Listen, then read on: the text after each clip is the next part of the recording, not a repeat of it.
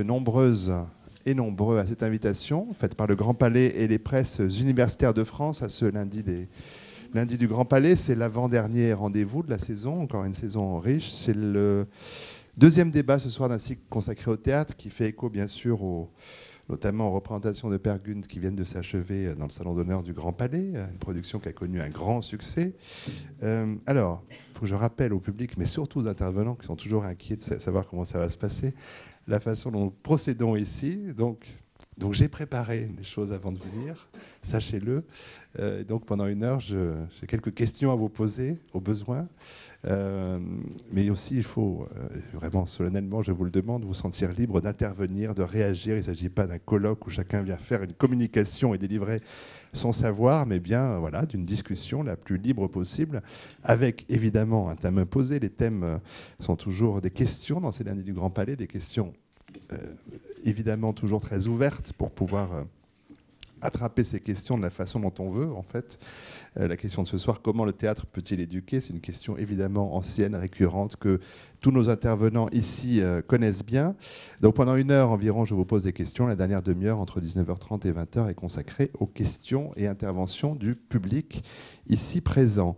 Euh, d'abord, remercier nos intervenants en les présentant une première fois rapidement. Tout près de moi, Stéphane Gitlin, qui est professeur de lettres et responsable d'un atelier théâtre au collège Jean Jaurès de Montfermeil. À ses côtés, Christiane Page, qui est professeur des universités à Rennes 2 qui est auteur notamment de Éduquer par le jeu dramatique, pratique théâtrale et éducation. On voit combien le sujet euh, nous touche ce soir. À vos côtés, euh, Gérard Gallego, qui est metteur en scène, formateur, fondateur de l'association Instant Présent de théâtre social, Instant Présent, euh, basé à, Vincennes. Et enfin, l'autre extrémité de cette estrade, Alain Viala, professeur à l'université d'Oxford, titulaire de la chaire de lettres françaises et auteur notamment, nous en parlions déjà la semaine dernière, d'un Que sais-je très original, co-signé avec euh, Daniel Mesguich sur le théâtre, mais aussi d'une histoire du théâtre, euh, ouvrage paru au PUF. Sont les présentations officielles rapides que je vais un peu développer pour une première prise de parole. Alors comme euh,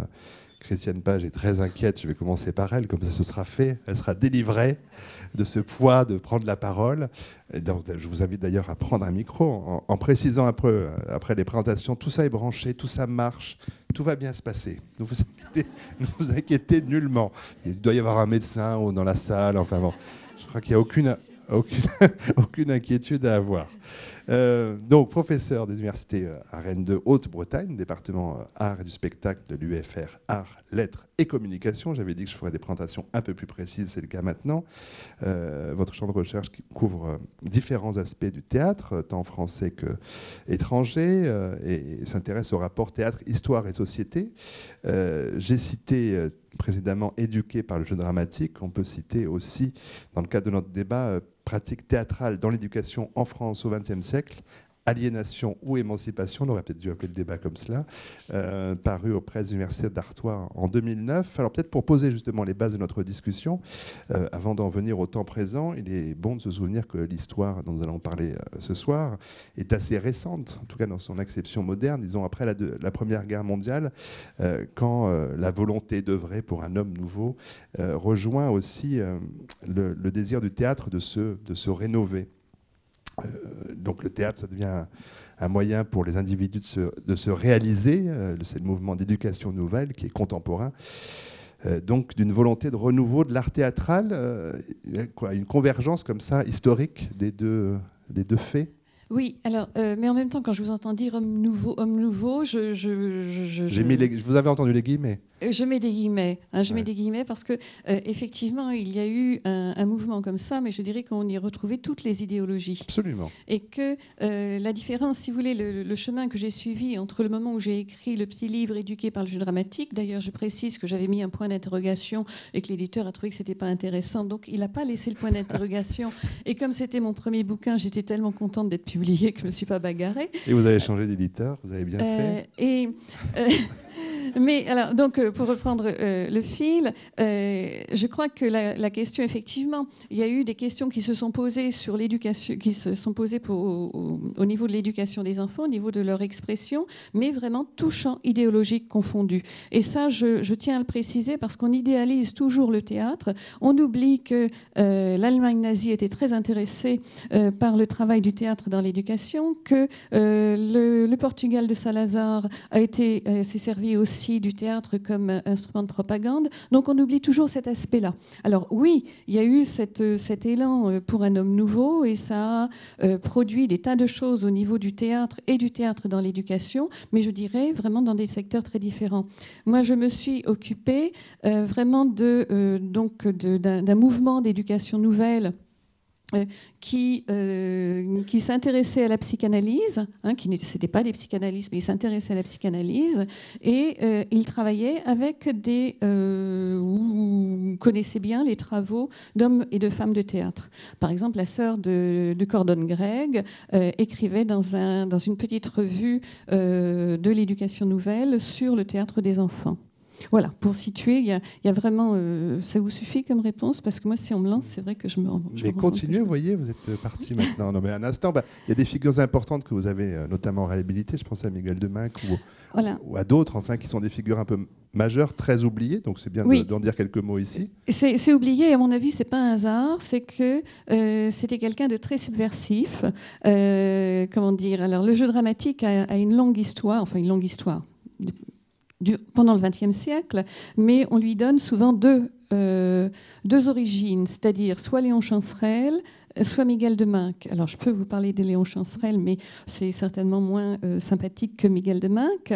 Euh, je, je, résisterai peut-être pas à dire quelque chose quand même de Léon Chancerelle, c'est-à-dire qu'il avait une conception... Mais tout de suite, je vais aller trop fort dans les trucs. Allez-y. Uh. Bon, euh, Léon Chancerelle, je l'avais un tout petit peu cité dans ma thèse parce que je n'étais pas d'accord avec sa méthode pédagogique que je trouvais, euh, euh, voilà, qui ne me convenait pas. Et à l'époque, j'étais institutrice, je travaillais en lien avec les méthodes d'éducation nouvelle, donc avec une réflexion sur l'apprentissage, sur l'enfant sujet de son apprentissage, et que les méthodes de Chancerelle que j'avais lues dans son petit bouquin me, me choquaient, me, me, me plaisaient pas, et j'arrivais pas à savoir pourquoi. Et dans ma thèse, on m'avait reproché au moment du jury, on m'avait dit oui, mais d'accord, euh, vous faites une critique, mais enfin bon, un paragraphe, ça suffit pas, il faudrait quand même argumenter un peu plus. Alors quand j'ai fait mon HDR, je me suis dit, bon, ok, je vais reprendre ça et je vais argumenter. Donc je suis allée voir dans les archives euh, du Fonds Chancerelle, euh, à, la, Société d'histoire du théâtre, et j'ai prévenu la directrice à un moment donné en lui disant, tu sais, on n'est pas du tout sur la même longueur d'onde. Elle m'a dit, c'est pas grave, tu fais tes recherches, tu les fais. Donc j'ai continué mes recherches et puis j'ai progressivement été très étonnée de voir les liens que Léon Chancerelle avait euh, avec l'Allemagne, euh, les connaissances qu'il avait, le fait qu'il était quand il a été au moment de l'exposition universelle de 37, il s'est félicité que euh, le conseiller, je ne sais plus quoi, le ministre, enfin je ne sais plus, je n'ai pas révisé mon, texte, euh, de euh, d'Hitler l'avait félicité sur sa manière d'intervenir. En 1937, il a envoyé les comédiens routiers faire, faire une tournée en, Allemagne nazie et il se félicite de la manière dont ils sont accueillis et il publie des notes sur cette tournée en Allemagne nazie. Et je dirais que euh, à la limite qu'une compagnie de théâtre ait été envoyée par le gouvernement, on peut se dire ok ils ont fait pour gagner leur, euh, leur vie, mais là il en a quand même tiré argument et il a choisi les passages euh, qu'il a publiés dans, le, dans, son, dans sa revue. Et dans sa revue il disait qu'il militait pour un ordre nouveau, il le disait extrêmement, donc c'est pour ça que l'ordre nouveau, là, ça, dit quand même autre chose.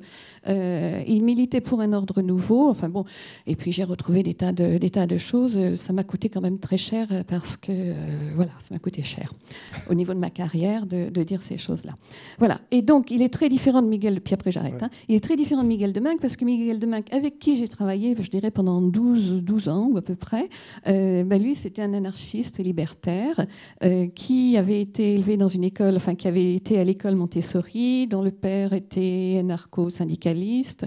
Bon, la mère catholique, mais c'est souvent des couples comme ça, les, anarchistes, souvent, enfin bon, c'était comme ça. Euh, mais je dirais qu'il avait donc une conception de l'éducation et une conception du théâtre. C'est un ancien élève de Dulin. C'est à lui que Jean Villard a demandé en 75 d'organiser le festival pour le premier festival de théâtre pour la jeunesse. Euh, et c'est vraiment une figure absolument magnifique dans sa manière de concevoir le théâtre, de concevoir l'éducation au théâtre, euh, voilà, de concevoir le théâtre, l'éducation au théâtre et l'éducation. Donc euh, voilà, c'est ma référence principale.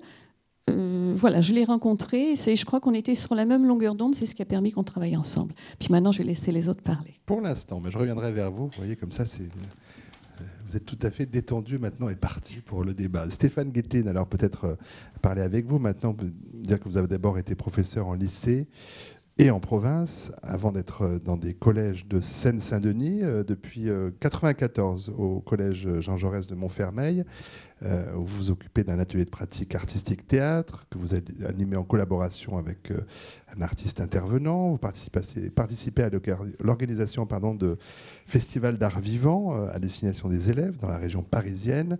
Vous êtes l'un des responsables de l'association Les lycéens brûlent les planches. cette histoire-là, qu'on vient d'évoquer à, l'instant, dont vous êtes finalement euh, un peu l'héritier aujourd'hui. Est-ce que vous, elle vous intéresse cette histoire-là ou est-ce que vous, ce qui vous intéresse, c'est votre pratique quotidienne? Euh, je, vous dirais que, a priori, j'aurais tendance à penser que tout ce qui euh, donne du sens, c'est-à-dire au fond une profondeur à ce qu'on fait, est intéressant. situer un mouvement, enfin situer une action dans un mouvement dans une, euh, presque une nécessité historique, en tout cas une continuité historique, c'est quelque chose de, fondamental. Maintenant, mon point de vue, quand j'ai repris cet atelier théâtre, ça a été de me, de me colter avec une forme de réalité. Euh, voilà, une réalité, euh, la réalité d'une banlieue qui était une banlieue pas forcément simple, euh, des élèves euh, qui étaient quand même souvent très loin des attentes euh, scolaires ordinaires et très loin de tout l'univers théâtral et d'un point de vue culturel et, d'un point de vue pratique. Je veux dire, il y a un éloignement dans cette banlieue par rapport à tous les lieux où l'on peut voir des spectacles qui fait que voilà, on est très coupé du théâtre, très coupé de l'art, bien souvent et qu'on est souvent euh, réduit à ses propres. C'était donc plutôt une envie d'affronter une, réalité pas forcément euh, simple. Et au fond, bah, c'était pas si compliqué. Euh, l'une des idées forces de l'éducation nouvelle, c'est que le jeu dramatique, c'est à la fois considéré comme un, jeu, mais que c'est aussi une activité artistique, et en même temps, c'est une activité éducative qui favorise euh, le développement euh, personnel des individus, euh, voilà, travail vers l'émancipation. Est-ce que pour vous, il y a des deux dimensions qui priment Ou est-ce que l'activité artistique et l'activité éducative, elles sont sur le même plan? On ne peut pas les séparer.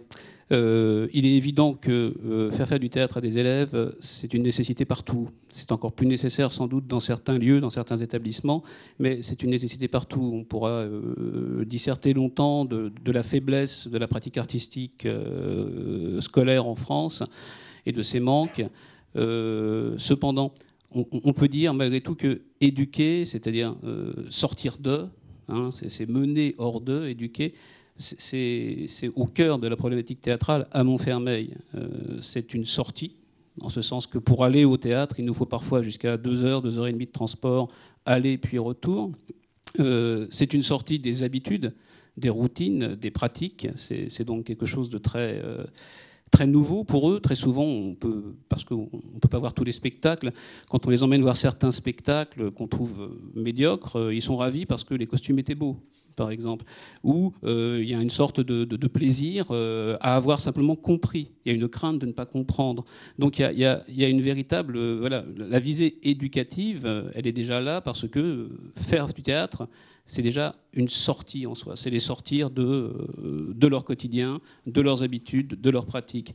Mais euh, il n'y a pas que ça. Dans un atelier théâtre, il n'y a, pas de, a pas de possibilité de liberté totale. C'est l'ordre, parce qu'il y a un règlement, on appartient au collège, on applique les règles du collège, Donc c'est aussi un moyen de cadrage pour certains élèves. On a des élèves qui sont très divers, on a des élèves qui sont euh, excellents et qui correspondent aux attentes euh, du système scolaire. On a d'autres qui sont euh, totalement perdus dans le système, qui sont même parfois violents, difficiles. Enfin, au final, ils acceptent la règle et c'est aussi une visée éducative. Mais on ne peut pas se borner à cela. Je veux dire, s'il n'y avait pas de plaisir, ça n'aurait pas d'intérêt. Donc, euh, éduquer sans doute, mais les amener forcément à une pratique artistique, s'il n'y avait pas d'exigence artistique. Et c'est la raison pour laquelle euh, je tiens beaucoup euh, à travailler avec un intervenant professionnel. s'il n'y avait pas cette visée artistique, c'est une action qui, au fond, perdrait beaucoup de son sens et de son intérêt il n'y a pas de. Voilà, on ne peut pas, on ne peut pas arrêter l'idée d'éducation à un règlement, à l'apprentissage des règles, à une forme, je vais être un peu brutal, de dressage. C'est absurde. On retombe un peu dans les problématiques qui ont été euh, évoquées euh, plus tôt. Mais voilà, l'idée principale, c'est leur faire découvrir quelque chose d'autre, les faire se découvrir à travers ce qu'ils découvrent. Là, on a, on a eu un festival à Clichy-sous-Bois, on a eu donc une intervention, une comédienne qui a eu pendant 12 heures des élèves qui n'avaient jamais fait de théâtre de leur vie. Et un élève a dit cette phrase que j'ai trouvée euh, formidable. Il a dit euh, C'est quoi qu'on fait là? Je cite hein. C'est quoi qu'on fait là? Comment ça s'appelle? Je veux en faire. Voilà, c'est-à-dire qu'il y a même parfois du mal à mettre un nom hmm. sur, ce, sur, sur ce, qui se fait. Donc il y, a, quand même euh, une attente très forte. Hein. Il, y a, il, y a, aussi une, énergie tout à fait intéressante qu'il convient de canaliser éduquer, divertir, enfin la fonction euh, fatigue, le, plaisir qu'on peut, qu'on peut, tirer à être sur scène, à, apprendre des textes, à jouer, à improviser, tout ça c'est au, cœur de la démarche euh, éducative. Voilà. Mais ça reste aussi, pour une part, un outil euh, qui permet de rattacher l'élève au collège, de lui rappeler des règles, de le, parfois même, euh, c'est une grande menace que d'être exclu de l'atelier, euh, qui peut suffire à, faire rentrer dans le rang des élèves qui, par ailleurs, sont souvent difficiles. Voilà, on ne peut pas se contenter du bâton.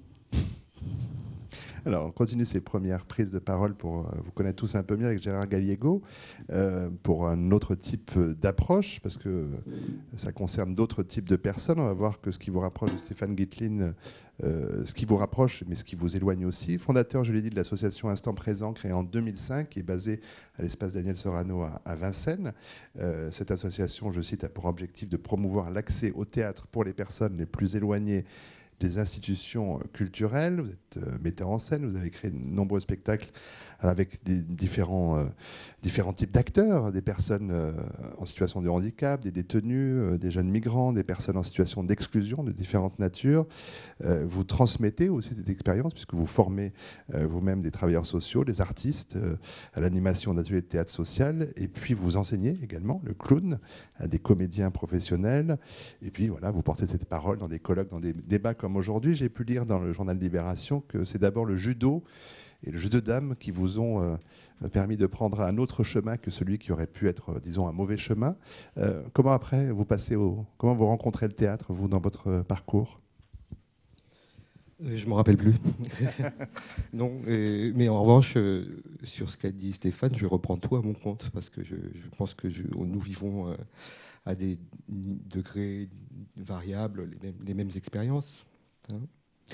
Et puis, euh, euh, donc, euh, et aussi Christiane, parce que j'ai fait, j'ai tenté moi à 20 ans de faire l'école Charles Dulin, et j'ai tenu, donc je venais de Bobigny, et j'ai tenu un mois. Et au bout d'un mois, j'ai tout de suite arrêté. Qu'est-ce qui a fait que vous avez arrêté? Eh bien, il y avait des cours de diction, d'articulation, donc tout ce qu'il y a de plus d'assez rébarbatif hein, dans l'apprentissage du théâtre, et j'ai pas tenu, j'ai pas pu tenir. Voilà. Donc, euh, Donc la rencontre avec le théâtre, elle passe aussi par un, rejet d'une certaine forme de pratique et de formation de théâtre. Oui, oui, oui, puis par des rencontres, bien sûr. Hein. C'est-à-dire que moi, judo, jeu de dames, c'est parce qu'il y avait deux clubs dans la banlieue. J'habitais dans le 93 et il y avait deux possibilités de, de, faire des activités, le judo et le jeu de dames. J'ai fait les deux. Voilà. Et vous avez excellé dans les deux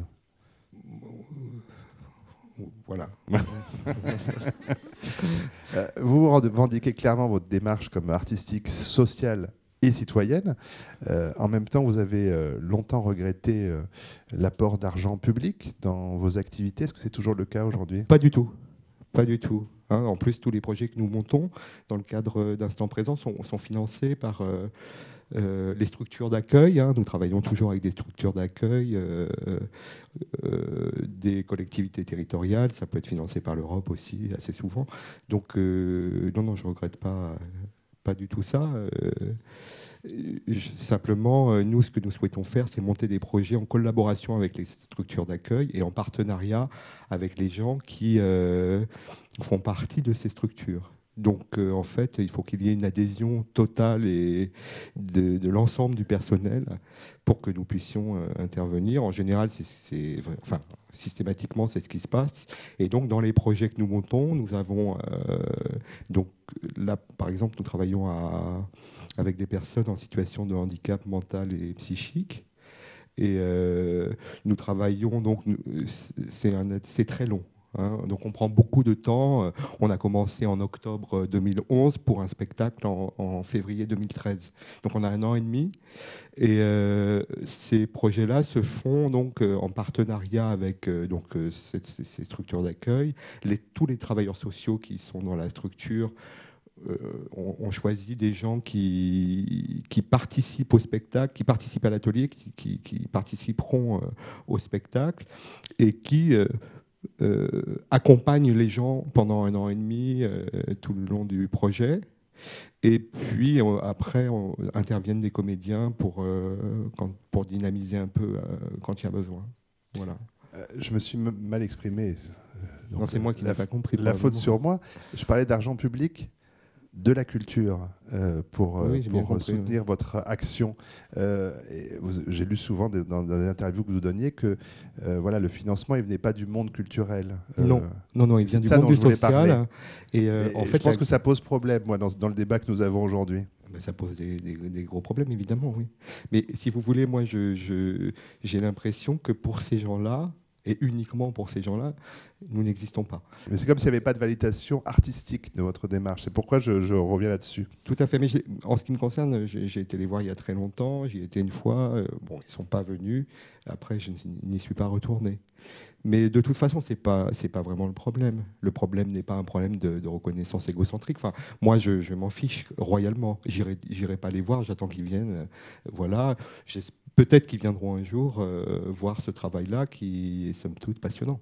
Non, mais c'est vrai qu'au-delà de votre cas et de votre, de votre ego, ça qui, touche, ça touche beaucoup de va choses. Bien, il va très bien. Ça touche beaucoup de. C'est quand même la, la, validation au nom du théâtre comme euh, possibilité, voilà, de, voilà, le théâtre peut-il éduquer euh, Pour certains, le point d'interrogation effectivement reste. Et bien, la culture doit considérer que c'est de l'ordre du social, que c'est au social à à ouvrir le porte-monnaie. Mais la culture, euh, il y, a, y, a, des, certainement des, financements possibles hein, par, le, par, la culture. Euh, ils existent. Euh, je pense qu'ils sont ridicules. Voilà, ils sont vraiment extrêmement petits. Alors, juste avant d'entendre Alain Viala, Stéphane Guiltin, vous avez l'air de vouloir commenter ou vous acquiesciez à l'instant les propos de Gérard Gallego? J'ai toujours eu le sentiment, en tout cas, que au-delà de ce qui s'était fait autrefois et qui a disparu ou quasi avec l'aide des DRAC au moment où on a lancé les ateliers de pratique artistique, qui était une, coopération, un cofinancement entre l'éducation nationale et euh, le ministère de la Culture, euh, le ministère de la Culture reste quand même très culturo-centré, avec une vision peut-être un peu étroite euh, de ce qu'est la culture et des divers usages qui peuvent être faits de ce qu'on appelle la culture ou les pratiques culturelles et artistiques. Et c'est pour ça qu'il y a bien des choses que j'approuve en fait euh, à travers ce que vient de dire euh, Gérard.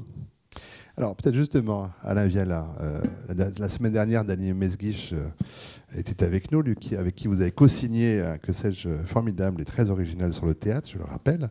J'ai dit que vous étiez professeur titulaire de la chaire de lettres françaises à l'université d'Oxford, professeur émérite à l'Université de Paris 3 Sorbonne Nouvelle, euh, que vous avez co-dirigé notamment le dictionnaire de littérature au PUF, où vous dirigez la collection Les Littéraires. On ne va pas refaire un, cours d'histoire à nouveau.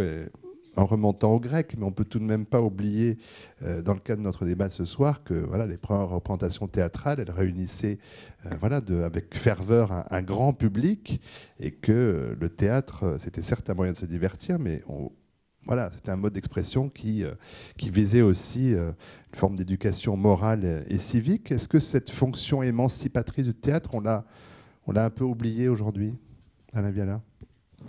Émancipatrice optimiste. Le théâtre, ça a été dit tout à l'heure, ça sert aussi à faire de la propagande dans tous les sens. Donc, question. Mais moi, je pensais à deux choses là en écoutant ce qui se disait auparavant. D'une part, je pensais que l'actuelle ministre de la Culture, confirmée dans ses fonctions depuis qu'elle a été réélue hier, est une ancienne étudiante à moi. Donc, on va savoir si elle a été bien formée ou pas. il paraît qu'elle est dans les murs, méfiez-vous. Hein. Je me méfie. Non, non, méfiez-vous. Depuis tellement longtemps. de tout. Et puis je pensais au gratuit. Hmm Alors ça. Ah oui, je pensais au gratuit. Comme ce soir, c'est gratuit. Je pensais à cette institution qui, très ancienne, on est dans l'ancien régime, obligeait les théâtres d'État, comédie française et l'opéra, à donner une fois par semaine des représentations gratuites. Le résultat, ça a été, comme c'est un des autres sujets sur lesquels je travaillais, que l'histoire des fêtes galantes, ça a été de magnifiques fêtes galantes parce que l'opéra, qui manquait d'argent, avait obtenu en compensation d'une fois par semaine où il donnait des spectacles avec une partie des places dans la salle qui était gratuite, de pouvoir les autres, une autre soir par semaine, louer la salle aux gens qui voulaient organiser des grands bals masqués des balles vénitiens avec des beaux masques, des beaux costumes, tout ça, parce que ça lui permettait de récupérer de l'argent en compensation de la soirée des gratuits. Euh, ça veut dire que la problématique des moyens mis au service de cette institution éventuellement éducative, elle est fort ancienne. Alors ça sert à rien de dire déjà de ce temps-là, enfin si je peux jouer le rôle vu mon âge du vieux témoin en disant les Grecs déjà. Euh, en Grèce, le théâtre c'est un impôt une représentation théâtrale en Grèce, c'est un impôt. C'est un impôt sur la fortune. Eh ouais. On prend les gens riches de la ville et à tour de rôle, on leur dit cette année, c'est à toi de financer les spectacles des Dionysies. Et c'est une façon pour eux, qui sont exemptés de toute une série d'impôts, parmi les très grands aristocrates, de payer leur cote-part sous la forme de réalisation culturelle. Donc c'est une problématique qui est effectivement très très ancienne et qui oblige, il me semble, à se poser deux questions. L'une, c'est qu'est-ce que ça veut dire éduquer? Hein, euh, Et je ne vois pas comment on pourrait, dans le cas du théâtre en particulier, séparer dimension éducative et dimension artistique et dimension sociale. Enfin, la formule, c'est à la fois artistique, social et citoyen. Ben, oui, comment on pourrait le scinder? Donc, ça, ça oblige à se poser cette question-là. Et la deuxième question que ça oblige à se poser, c'est éduquer qui? Moi qui parle, un historien du théâtre, on a toujours pensé qu'il fallait éduquer le peuple. Avec des choses admirables, hein, chair, le théâtre du peuple, c'est formidable. Qu'il fallait éduquer les mômes, les petits, les élèves, les, jeunes. Il y a eu une époque où on pensait qu'il fallait éduquer les femmes. L'assistance étant ici majoritairement féminine, on appréciera les changements advenus. Mais alors, c'est qui qu'il ne faut pas éduquer? Si, on désigne toujours comme ça des, cibles de l'action éducative, ça suppose que ceux qui désignent ces cibles sont eux-mêmes suffisamment éduqués. Or, une des choses qui, me semble-t-il, aujourd'hui soulève une question assez sensible, c'est que euh, il y a effectivement, c'est une structure du marché qui veut ça, depuis quelque temps, mais ça fait en fait depuis quelques siècles, un noyau social qui pense qu'il a la culture légitime et qui, quand ils souhaitent avoir des actions éducatives, souhaitent d'une part transmettre cette culture vers des gens qui, pense-t-on, ne l'ont pas, mais du coup souhaitent aussi maintenir sa culture comme culture légitime. Je suis en train de faire du Bourdieu euh, allégé là, hein, mais et c'est donc un rapport qui est éminemment politique. Et dans ce rapport éminemment politique, il me semble que euh, ça mérite réflexion, parce que, et après je m'arrête, euh, mais en citant ce dont vous avez parlé la semaine dernière avec Daniel, la particularité du théâtre, il y a 36 000 moyens d'éduquer, la particularité du théâtre, c'est que ça se fait en présence. Que ça a donc des vertus des défauts qui tiennent à cette émotion spécifique qui fait que ça se passe dans cet instant-là, avec cet acteur-là, qui a cette gueule-là, qui a cette voix-là. Vous entendez la mienne, vous pouvez imaginer toutes les variantes qu'on peut faire à l'infini. Ce qui fait que ça accroche ou pas, que ça se produit dans cet instant. Et ça, c'est une forme d'éducation qui passe non seulement par les mots, par les idées, mais qui passe par la parole, par la voix, par le geste, par le corps. Et il n'y en a pas beaucoup d'autres qui donnent ça. Et il faut arriver à nos sociétés modernes, post-napoléoniennes, de tête d'œuf et de fonctionnaires, tels qu'on les a développés en de certains endroits, pour imaginer que le corps peut être un simple outil au service. Alors qu'il est évident qu'il y a besoin d'une éducation qui inclut le corps, qui inclut l'émotion, qui inclut l'affect.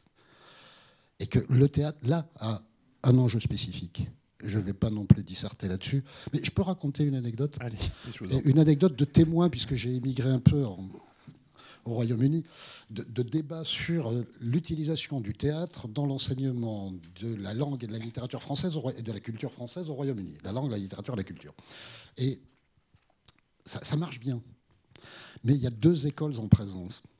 Il y en a une qui est remarquable, que je vais appeler l'école Leicester, puisque ça a été développé à l'université de Leicester. Ils font des trucs formidables. Alors, ce n'est pas avec des petits élèves, c'est des étudiants un peu plus grands, mais qui sont en face d'une langue étrangère. Et travailler par le théâtre, ça permet d'acquérir des quantités de choses en matière de compréhension de la langue, de compréhension culturelle. C'est extraordinaire. ils font des trucs super. Et puis à Oxford, là où je me trouve, on a une démarche qui est exactement l'inverse, c'est-à-dire qu'au lieu d'intégrer, d'accompagner, la consigne, c'est de dire aux étudiants, vous vous démerdez. Vous vous démerdez. Le résultat, c'est qu'on se retrouve, quand on est soi-même francophone, très régulièrement en position d'être acteur, dirigé par ses propres étudiants, qui montent eux-mêmes des pièces. C'est-à-dire que dans un cas, on voit bien que l'éducatif Leicester, que je ne critique pas du tout, qui est extrêmement efficace, c'est un éducatif qui est intégré dans une démarche de scolarisation. Dans l'autre cas, c'est un éducatif qui est intégré dans une démarche de conquête d'autonomie. Alors ça peut servir aux deux, mais comment les articuler? C'est tout, c'est une question. Il y a un certain nombre de questions. Euh, je sens que Christiane Page avait envie déjà d'essayer de, répondre à quelques-unes.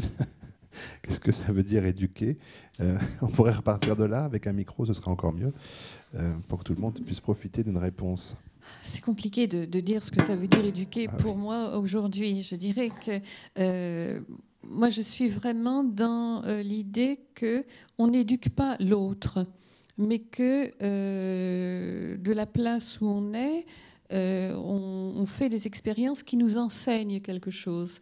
Et je pense que c'est comme ça que je conçois l'éducation pour les enfants. C'est-à-dire que à travers l'expérience du jeu dramatique, par exemple, eh bien, il y a des choses qu'ils, euh, je veux dire, ils se font enseigner quelque chose. Mais c'est pas forcément parce que moi j'ai décidé de leur apprendre telle ou telle chose.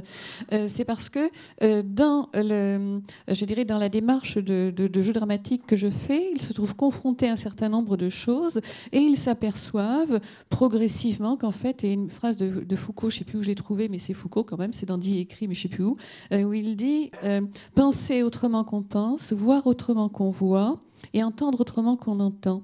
Et, je crois que c'est cette expérience que les enfants font, ou les jeunes, ou les, comédiens, parce que je travaille parfois aussi avec des comédiens, je travaille en réinsertion, je travaille aussi en psychiatrie. Euh, c'est aussi cette expérience que les gens font. Et je dirais que euh, en faisant cette expérience, que euh, on peut penser autrement qu'on pense, on peut voir autrement qu'on voit. Et eh bien là, ils apprennent quelque chose. Et donc il y a quelque chose de l'ordre d'une éducation, mais c'est pas moi qui ai dit tu apprendras ça.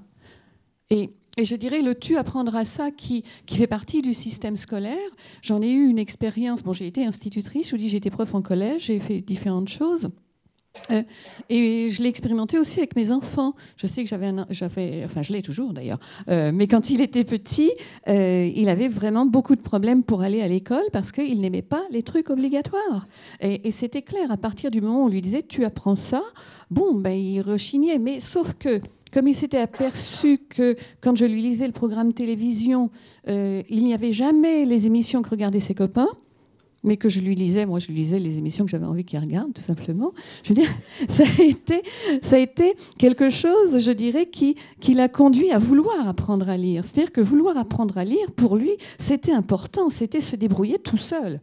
Hein. et donc il y, a quelques... Bon, c'est un exemple un peu, un peu extrême comme ça, mais c'est un exemple qui me paraît important.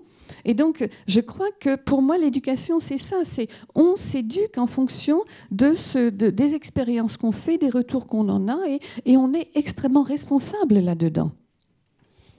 Il y a, euh, enfin, j'ai une anecdote très concrète à vous raconter, mhm. c'est celle de ma, de ma, fille qui a 7 ans et, qui est en fin de CP, et, bon, qui euh, dans l'école aime les sorties, la piscine, et puis elle m'a, elle m'a dit quoi? Le sport. Et euh, voilà. La récréation peut-être aussi. Oui, c'est ça. Mais elle est déjà euh, très fatiguée, hein, en fin de CP, par euh, le fait d'être assis, spectateur hein, de, son éducation. Et le, théâtre a ceci qu'il met les corps en mouvement. Il met les corps en mouvement et il demande aux gens d'être acteurs, d'être comédiens, d'être vivants. Et, le, théâtre ne, fonctionne, en tous les cas l'éducation, il me semble, hein, je n'ai pas de théorie là-dessus, mais ne peut fonctionner que sur le plaisir et sur le, partage. Et quand on parle d'émotions euh, au théâtre, les émotions c'est bien, mais c'est encore mieux quand on arrive à les partager voilà, je crois que euh, le, théâtre permet peut-être peut-être juste juste dire le plaisir. Je dirais oui, mais des fois c'est un plaisir très difficile parce que des fois vraiment, je veux dire que ça n'empêche pas l'effort ça n'empêche pas, euh, je dirais, euh, un travail parfois extrêmement ardu. Et donc, ce n'est pas le plaisir qu'on entend souvent en disant ça nous fait plaisir. Je veux dire, c'est une forme d'intérêt qui se, qui se travaille là. Euh, mais moi, j'ai des, des, étudiants, y compris, qui m'ont dit mais j'ai jamais autant bossé. Oui, oui. Non, mais bien sûr. Ah, on, est, d'accord. C'est militaire. Non, en plus, ah oui. je suis partisan de, ça, d'un cadre très, très. Mais c'était de leur intérêt de le faire. C'est-à-dire que le plaisir, c'est pas le plaisir qu'on entend par divertissement. C'est vraiment la, force d'engagement dans quelque chose qu'on veut faire. Et ben alors, on se couche à 3 heures du matin parce qu'on a décidé de le faire. Donc, c'est effectivement un plaisir mais pas le plaisir qu'on entend. Euh. Oui, enfin, euh, en fait, euh, il y a une histoire de cadre hein, qui est posée avant, quand on crée des spectacles, etc. Et à l'intérieur du cadre, il peut y avoir beaucoup de plaisir, mais c'est vrai que c'est un plaisir qui demande des efforts. Mais pour en revenir à ce dont je parlais avec ma petite fille, donc j'ai décidé d'aller faire une une après-midi de théâtre dans son école. Moi, j'avais jamais fait de théâtre avec des enfants, donc c'était une expérience absolument nouvelle, formidable. Euh, et euh, j'avais décidé de leur apprendre les trois plans de l'espace. C'est-à-dire, j'avais fait un programme pour euh, expliquer aux enfants que ça, c'était le plan sagittal, ça, le plan frontal, et ça, le plan horizontal au théâtre, et que ça avait des, des répercussions ensuite dans la vie, qu'on pouvait regarder l'espace en utilisant des mots. Et donc été parti pendant, euh, j'avais préparé ma séance très sérieusement, ce que je fais jamais. Et, euh, euh, là, en fait, je, leur ai appris ça en tous les enfants étaient capables d'évoquer les trois plans de l'espace en dix minutes. Ça a duré dix minutes, donc je me suis retrouvé à euh, euh, je me disais, euh, alors j'ai essayé de jouer la montre, etc. Mais il a fallu que je, trouve d'autres thèmes. voilà. En fait, j'ai vécu un, moment formidable, d'une simplicité absolue. en plus, c'était très touchant puisqu'il y avait en plus ma, fille. Mais voilà, donc en fait, au lieu de travailler sur l'espace, je travaillais sur l'espace, sur les émotions, la différence entre les émotions et les sentiments, mais en deux heures. Voilà, et, euh, sur des choses que, qui sont même pas forcément évidentes, même pour des gens euh, adultes, euh, chez qui, et les enfants en 6 ans, ils maîtrisaient ça très très bien. Après, je faisais interrogation orale, ça marchait, il y, avait, il y avait 26 mains qui se levaient dès que je demandais quelque chose. Voilà, le, théâtre à l'école, c'est de, la vie, hein. le théâtre, c'est du spectacle vivant. Et là, il y a, beaucoup de choses, potentiellement, c'est formidable. Alors peut-être justement, question d'expérience de Stéphane Gitlin sur la façon de procéder. Alors ils ont quelques années de plus, euh, évidemment, euh, celles et ceux avec qui vous, vous travaillez. Mais comment est-ce que vous présentez justement euh, l'atelier, la pratique théâtrale? Est-ce que vous, vous, leur dites que ce qui est important, c'est le, le, travail, le parcours, ou est-ce que le voilà, le résultat final, ce qui pourrait être présenté et, doit être également valorisé. Comment est-ce que vous présentez les choses concrètement? Euh, Là encore, je, vais encore amener à faire une réponse de Normand. Les deux importent euh, forcément.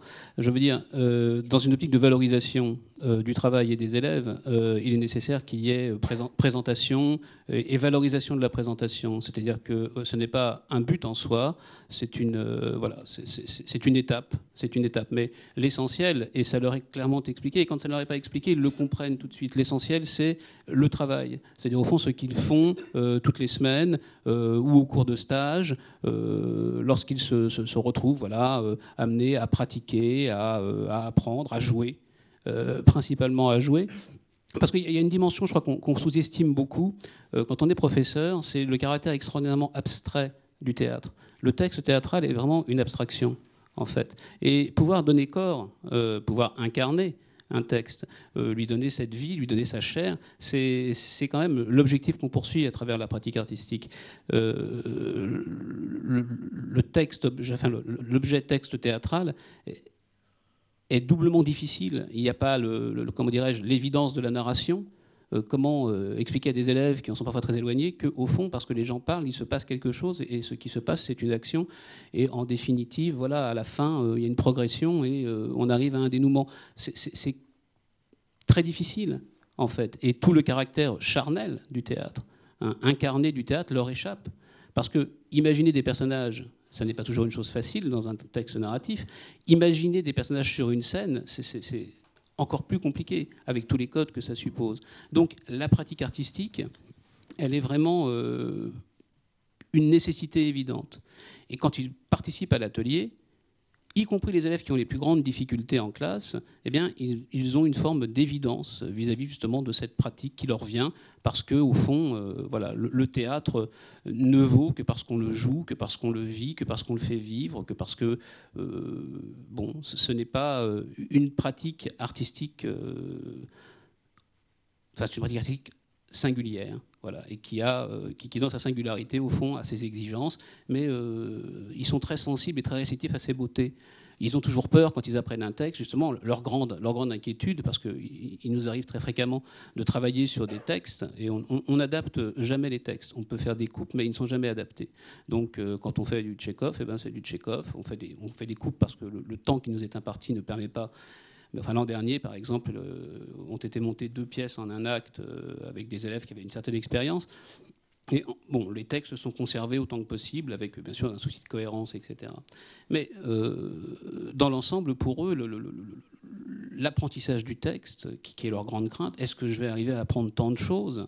Est-ce que je vais et puis les apprendre On le sait, ça n'est rien c'est les faire, faire, siennes ses paroles, euh, devenir quelqu'un d'autre, jouer. Enfin, c'est tout ça la difficulté. Apprendre un texte, ils se rendent compte qu'au fond, ça n'est rien. Que jouer, c'est beaucoup plus compliqué. Et il y a une vraie découverte euh, chez eux parce que bon, bah, ils se rendent compte qu'ils peuvent le faire, y compris ceux qui euh, sont quand même très souvent en difficulté scolaire. Enfin, on a beaucoup qui ont de grandes difficultés scolaires qui ont une capacité à faire vivre un texte, à comprendre un texte et à faire comprendre un texte qui est euh, remarquable. On vient de parler de toutes sortes de formes d'éducation par le théâtre. Je me dis qu'il faudrait s'interroger sur le mot théâtre lui-même, évidemment. Puis en même temps, on est en train de faire ça dans une scénographie qui est abominable on dit il faut du geste et on est coincé dans nos petits fauteuils avec leurs petits bras en plastique. Vous, vous êtes dans vos confortables fauteuils. Et je suis sûr qu'il y a dans l'assistance des gens qui ont la pratique de choses dont nous parlons là et qui doivent trouver que notre théâtralité est euh, plutôt minimale. Alors, je vous propose pendant la puissance du verbe, alors, professeur. Je vous propose pendant une demi-minute d'assister en direct à une sorte de mini-conflit qui permette une théâtralité dans ce genre de scénographie, surtout depuis les vieilles émissions de pivot à la télé. On rêvait toujours du moment où il allait y avoir un des invités qui allait allumer l'animateur. Cher Arnaud, j'ai un problème. Alors j'ai un problème. Il se trouve que je me demande si nous ne sommes pas en présence d'un cas de captation et détournement de propriétés intellectuelles, car vous avez appelé votre émission La dispute. et que je pilote depuis bien plus longtemps que la création de cette émission, un programme de recherche de l'Agence nationale de la recherche qui s'intitule La dispute. Auriez-vous par hasard trouvé cette idée en consultant notre site? Vous avez vu la pub que je fais pour notre recherche Et pour mon émission, je vous remercie. hein. Eh ben ouais, En même temps. Tout le monde. Et c'est une question. C'est une question qui va me permettre, après, réveiller un peu, hein, euh, de revenir à euh, une réflexion sur théâtre, le mot lui-même. On peut soit se trouver confronté à cette situation où on invite des gens à pratiquer la réalisation d'une représentation, grande ou petite, enfin sous forme de toutes sortes d'exercices possibles. Mais je crois que ce qui est aujourd'hui un phénomène neuf, parce que réaliser des pièces ou éventuellement en écrire sur mesure, le théâtre de société a fait ça depuis très longtemps, faire faire des pièces aux gens du peuple, on l'a fait depuis très longtemps. Le rôle, on va faire la minute, la 30 secondes de- de- d'érudition de base. Le rôle, le nom même de rôle au théâtre, ça vient du rouleau sur lequel, au Moyen Âge, on copiait les textes des répliques qu'un acteur devait apprendre, car les acteurs étant amateurs, on allait chercher des artisans un peu instruits pour qu'ils apprennent ça, ce morceau de texte-là qu'ils auraient à dire. C'était donc des gens du peuple qu'on faisait participer. Tout ça, c'est- mais il y a une pratique qui est plus récente et qui me semble intéressante, et on va retrouver notre dispute. Il faut remarquer qu'il n'est pas entré dans le jeu, hein, il n'a pas tenté. euh, mais pas il eu la place en même temps, vous avez remarqué aussi. Dans ce programme qui s'appelle La Dispute, on travaille donc sur l'histoire des pratiques de querelles, controverses, disputes, etc., qui sont structurantes pour notre culture, en Occident en tout cas. Et on rame là-dedans, on en fait une magnifique base de données où on relève tous les cas possibles et imaginables de querelles, disputes. Et tous les mots qui servent à désigner ça. Et on s'est aperçu très vite que les mots flottent, changent, varient, donc il y a du flot. Et nous est venue l'idée de demander à des copains théâtreux qui sont spécialistes de l'improvisation de venir assister à nos réunions de travail, voir universitaires qui phosphorent là, et puis le soir, on va manger un petit morceau, et le soir, ils ont des jeux d'impro en public à partir à chaque fois d'un mot qu'on lance. Ils se débrouillent après nous avoir observé pour. Et ça marche. Et ça marche tellement bien qu'on a adapté le processus et on le fait maintenant avec des enfants. Des gamins à partir de la sixième, à partir de l'âge de 11 ans à peu près. Parce qu'on s'est aperçu, non pas que ça marche parce que ça fait plaisir, que ça nous apprenait énormément de choses que de voir comment quelqu'un s'empare des termes, des idées, des notions qui sont comme ça, des choses. C'est pas du texte de théâtre, hein, c'est des, choses. Et essaie de d'en faire quelque chose.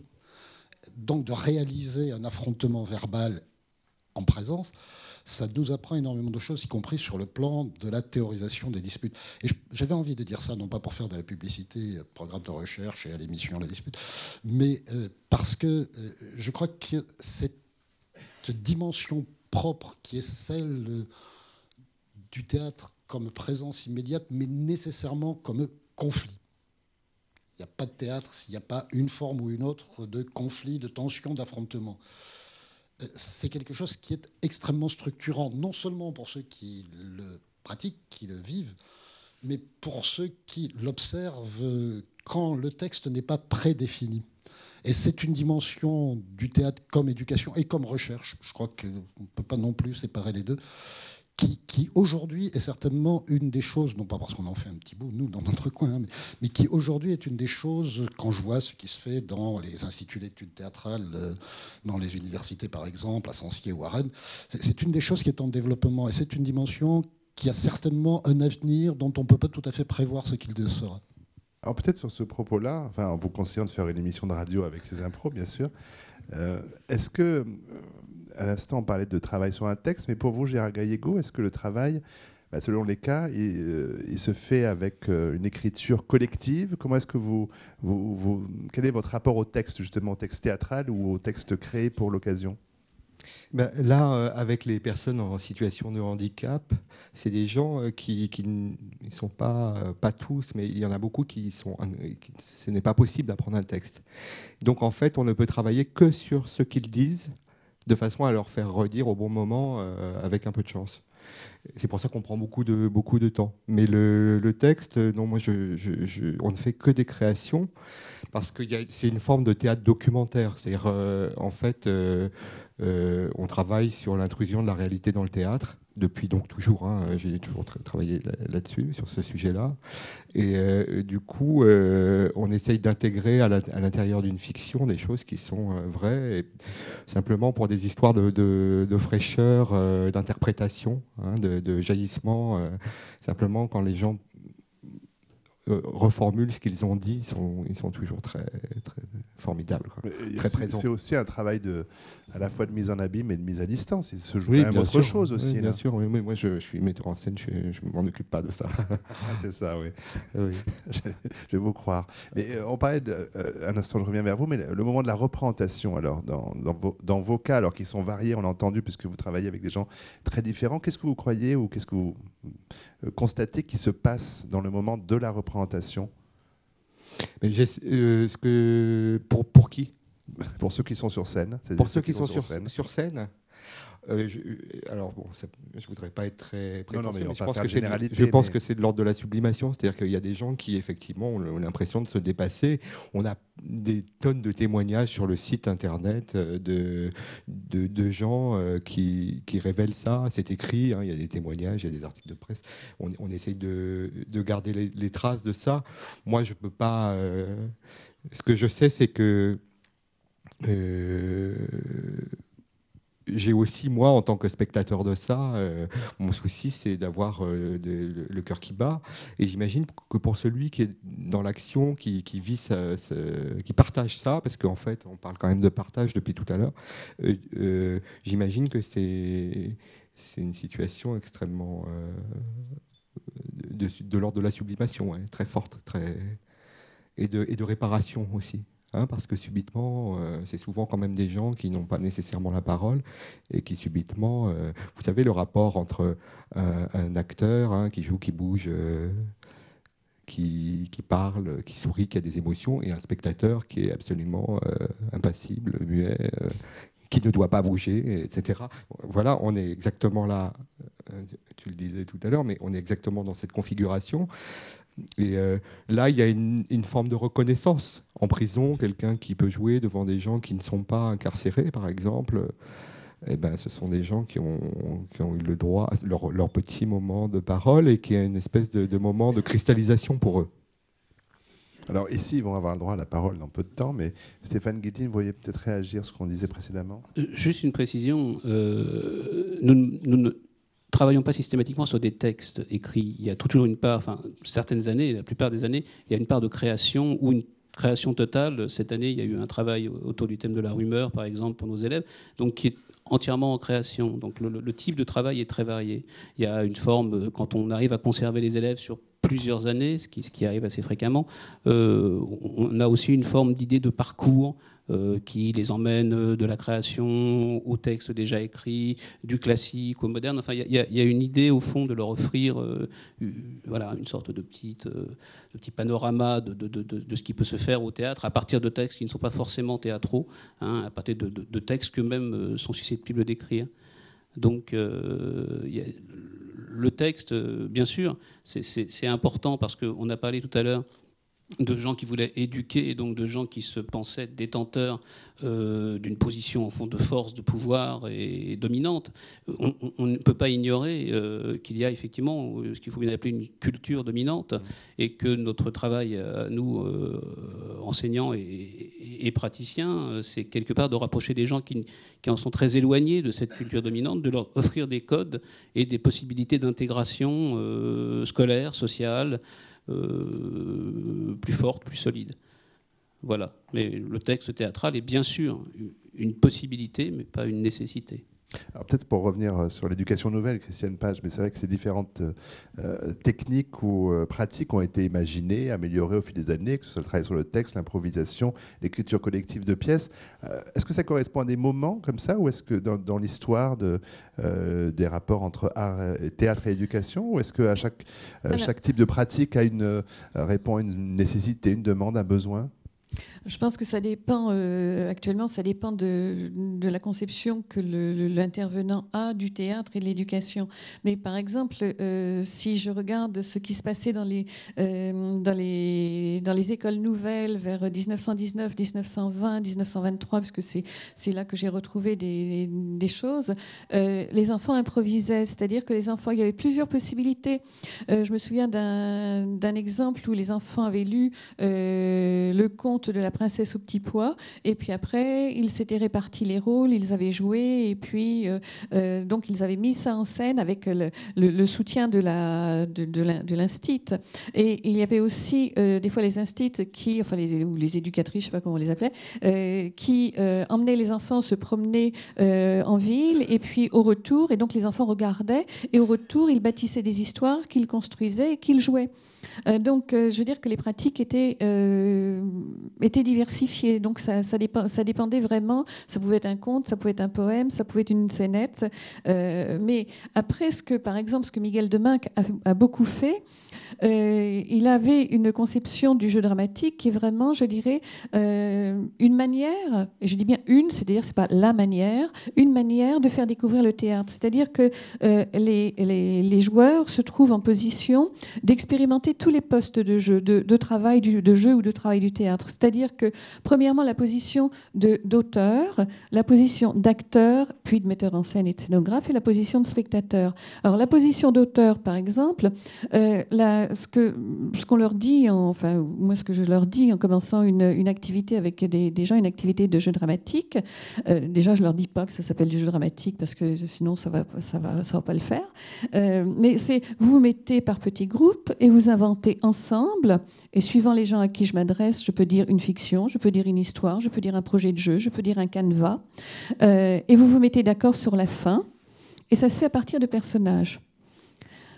Non, vous mettez d'accord sur la fin de l'improvisation. Et ça se fait à partir de personnages. C'est-à-dire que vous inventez ensemble une histoire, on est déjà dans l'idée que le théâtre, c'est un art collectif. Donc il va y avoir des discussions pour savoir ce qu'on joue. Et, et, et c'est pas évident. Au début, au début, il se laisse faire par le meneur, puis après, il y a, euh, euh c'est pas si simple. Hein. Bon, euh, une fois qu'ils ont préparé l'histoire, qu'ils se sont mis d'accord, eh bien, ils vont la jouer. Et ils vont la jouer devant les autres groupes. Et donc, quand ils vont la jouer, ils vont bien s'apercevoir, parce qu'ils croient qu'ils sont d'accord, et ça même, je dirais même les étudiants, même les comédiens professionnels, quand on se met d'accord sur, sur les lignes d'une improvisation, il y a ce qu'on a compris et ce que les autres ont compris, c'est jamais la même chose. Donc dans le jeu, il faut se réadapter. Donc c'est aussi ça aussi, c'est une expérience qui apprend beaucoup de choses. Et après, il y a un temps de, discussion où, où les joueurs disent comment ça s'est passé dans le jeu par rapport à ce qu'ils avaient imaginé. Bon, alors je, réduis beaucoup, hein, je, schématise un petit peu, mais c'est pour dire qu'ils euh, expérimentent donc vraiment les postes très différents et ça n'est pas éloigné du texte. Pourquoi Alors pourquoi est-ce que c'est pas éloigné du texte? C'est parce que moi, une partie de mon travail, c'est qu'en fonction des improvisations qu'ils vont faire, alors c'est vrai que euh, je leur donne toujours, je dirais, entre euh, vous mettez par petits groupes et vous inventez ensemble un canevas en vous mettant d'accord sur la fin de l'improvisation, puis avec des personnages, etc. Après, je leur fais une proposition concrète de jeu. Euh, ça peut être, par exemple, l'objet perdu. C'est ce que Miguel prenait en premier, puis moi je le prends aussi parce que je trouve que c'était une bonne idée. Et donc, euh, c'est une bonne idée. Il prenait ça comme premier thème en disant tout le monde a un jour perdu quelque chose. Donc les gens qui viennent jouer pour la première fois, ils sont terrifiés ils ont peur. Hein, les enfants, ils ont mal au ventre, ils ont, euh, et puis même des fois les plus grands. Et donc ça, c'est déjà leur enlever une difficulté, parce qu'ils vont déjà avoir la difficulté de se mettre d'accord, la difficulté de se mettre en jeu devant les autres. Donc on leur enlève la difficulté de trouver une histoire compliquée. Hein. Bon, mais une fois qu'ils ont joué, une fois que tous les groupes ont joué, eh bien, rien n'empêche de, euh, faire référence, par exemple, à la cassette de euh, d'Arpagon. Oui, ma cassette. C'est-à-dire que moi, une partie de mon travail, c'est pas forcément de leur parachuter ça à chaque fois, mais c'est de faire le lien entre euh, des, thématiques qu'ils ont trouvées, qu'ils ont développées, et puis euh, des textes classiques et contemporains. Et donc là, je dirais, alors là, oui, par exemple, je, dis éducation au théâtre.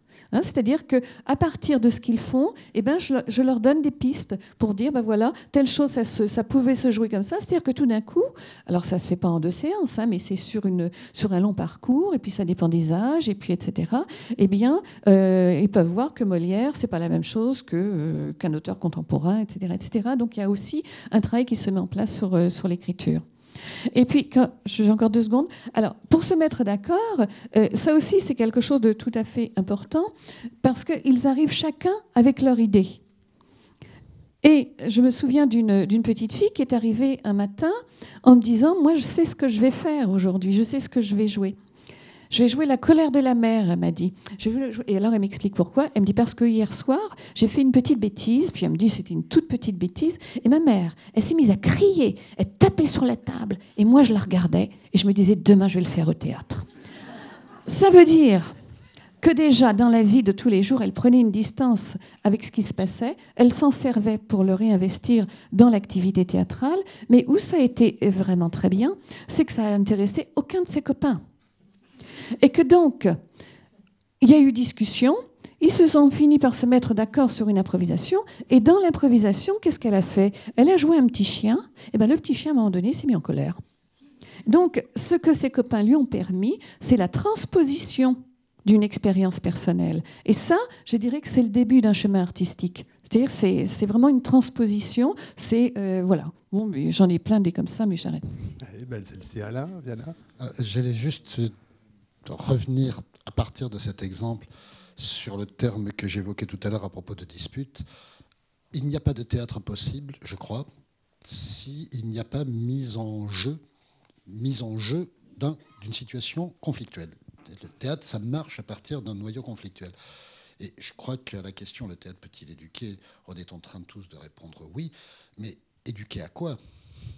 Et c'est éduquer notamment, il me semble, à ces situations conflictuelles qu'on peut percevoir en tant que spectateur, et ça produit certaines émotions, qu'on peut pratiquer en tant que praticien, intervenant, acteur, improvisateur, et ça produit aussi des émotions, pas forcément exactement les mêmes.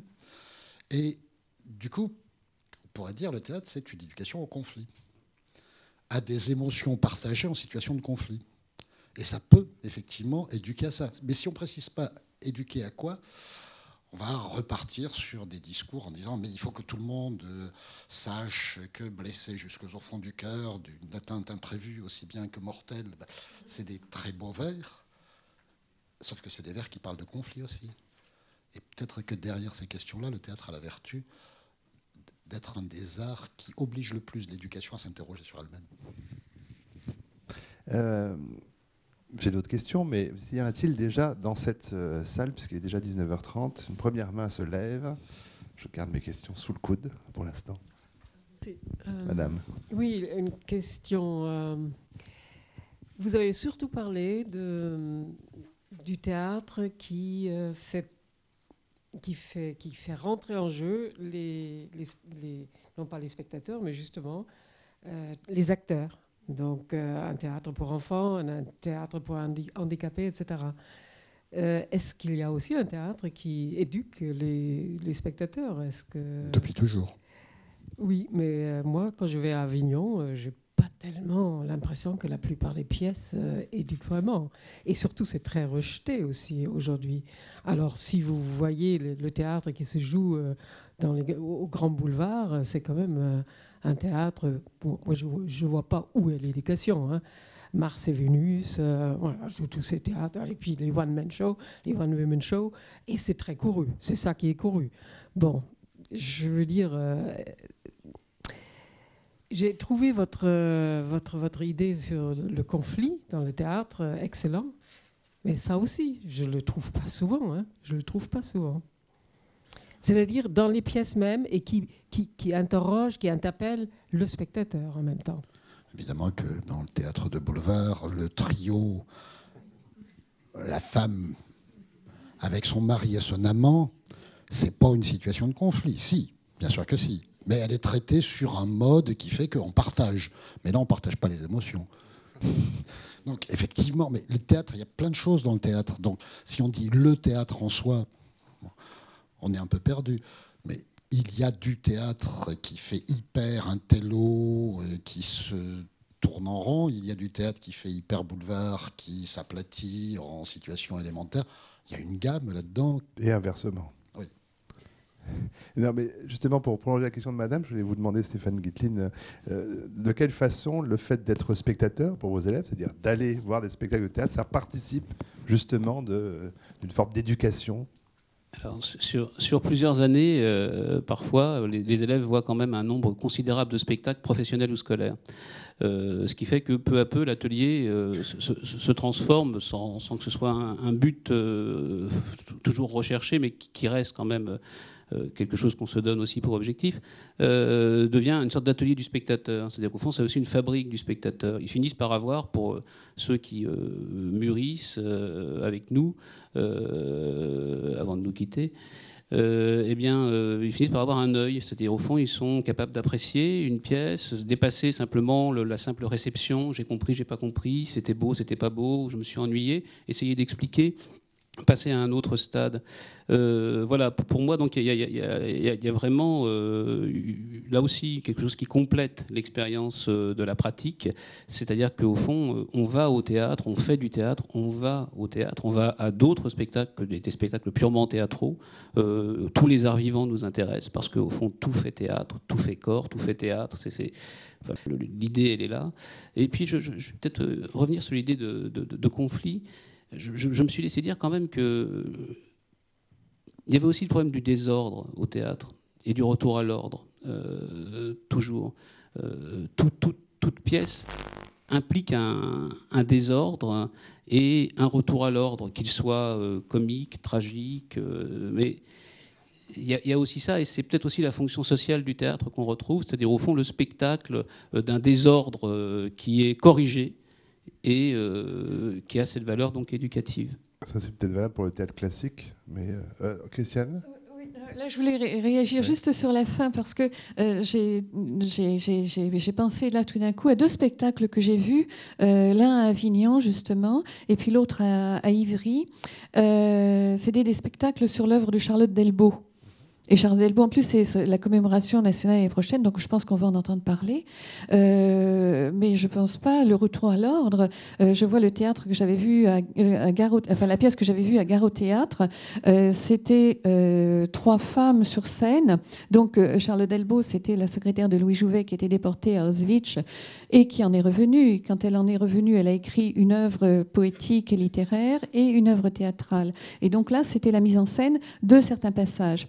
Euh, je dirais que euh, donc euh, les, y avait les textes étaient dits pendant que trois comédiennes faisaient une sorte de chorégraphie absolument magnifique et, très émouvante. Les textes étaient durs puisque c'était des textes pris dans la trilogie d'Auschwitz.